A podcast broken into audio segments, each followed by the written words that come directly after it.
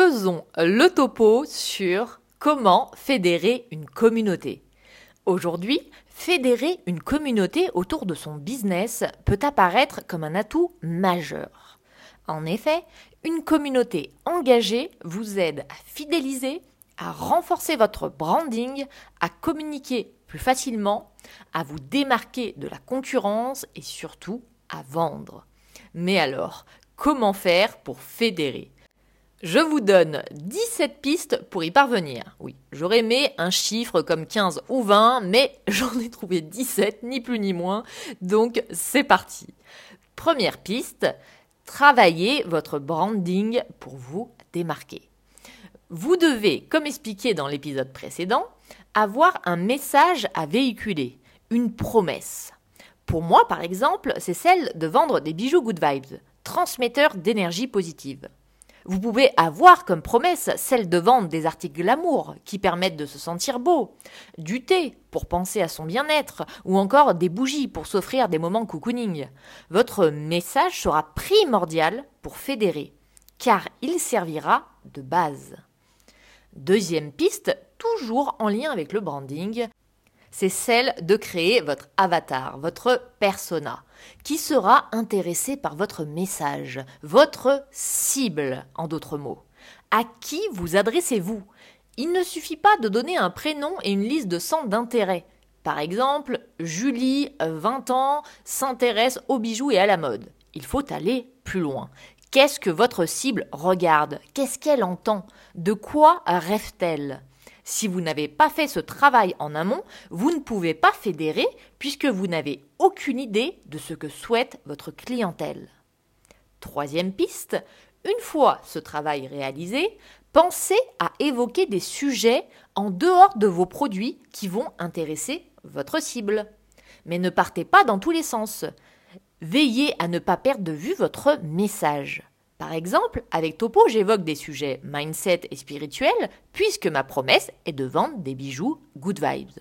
Si vous vendez par exemple des bijoux tendance et glamour, parlez mode. Si vous vendez des bougies, parlez déco ou bien-être. Vous devez trouver des sujets connexes à vos produits. Si ces sujets ne vous viennent pas naturellement, c'est tout simplement car vous n'avez pas de promesse claire.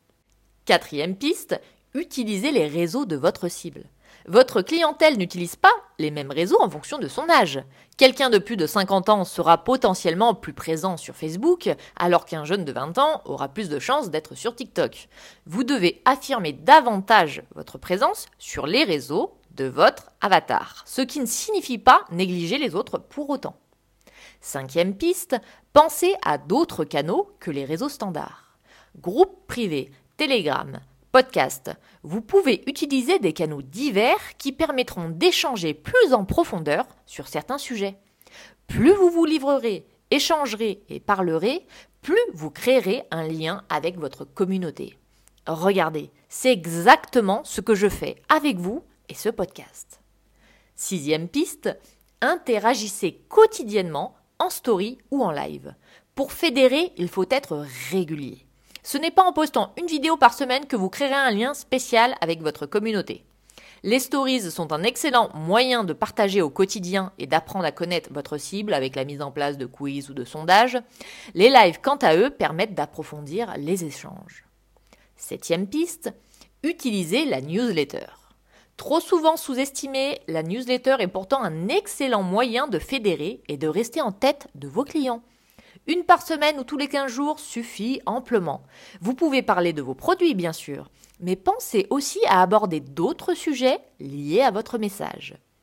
Huitième piste, encouragez l'interaction. Posez des questions, utilisez un hashtag fédérateur. Intéressez-vous tout simplement à votre communauté. Mais attention, cela doit être naturel, vous devez avoir une réelle envie de le faire. Ne vous forcez pas si ce n'est pas le cas car cela se ressentira et il n'y a rien de pire que d'être faux pour fédérer. Neuvième piste, créez une page à propos digne de ce nom. Personnelle, touchante. Évitez les à propos de type l'entreprise X a vu le jour en 2020, diplômée en blablabla. Utilisez le je, parlez de choses personnelles, qu'est-ce qui vous a réellement animé en créant votre entreprise? Là encore, si vous avez votre message, votre promesse, ce sera facile. Dixième piste, chouchoutez votre communauté. Proposez des codes promo exclusifs, échangez avec eux, offrez des cadeaux aux plus fidèles, organisez des concours. Personnellement, j'ai nommé des bijoux au nom de mes 5 meilleures clientes tout en leur offrant le bijou à leur nom. Onzième piste, participez ou organisez vous-même des événements spéciaux. Vous pouvez convier votre communauté à vous retrouver pour échanger ou à vous rejoindre lors d'un événement type pop-up store pour qu'ils puissent vous rencontrer. Douzième piste, soyez disponible. Répondez aux commentaires OMP au mail du service client, de préférence rapidement. Treizième piste, proposez du contenu informatif. Aidez votre clientèle sur un sujet. Si vous vendez des chouchous par exemple, donnez des astuces coiffure. Si vous vendez des vêtements ou des bijoux, des conseils mode pour associer les produits. Ne vous contentez pas de vendre vos produits aidez aussi gratuitement. Quatorzième piste, impliquez votre communauté. Si vous réfléchissez à des nouveautés, que vous hésitez par exemple entre deux couleurs, eh bien sondez votre communauté. Vos clients potentiels seront heureux de participer et seront fiers de faire partie du process. Quinzième piste, mettez votre communauté à l'honneur.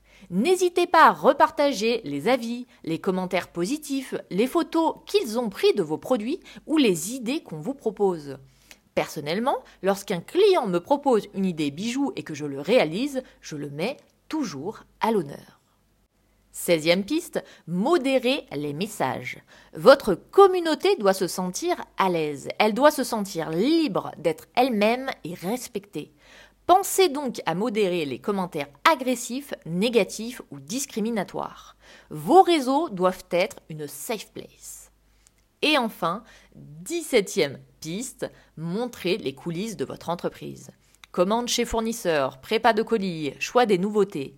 N'hésitez pas à montrer l'envers du décor, même lorsqu'il n'est pas tout rose. Cela vous humanisera. Avant de fédérer votre communauté, bien sûr, travaillez, j'insiste encore sur ce point, votre branding et travaillez sur vos prix. Je vous ai fait deux épisodes à ce sujet, donc n'hésitez pas à les écouter. Et je vous rappelle évidemment, comme toujours, l'essentiel, ce que vous devez retenir, c'est que vous pouvez gagner si vous le voulez.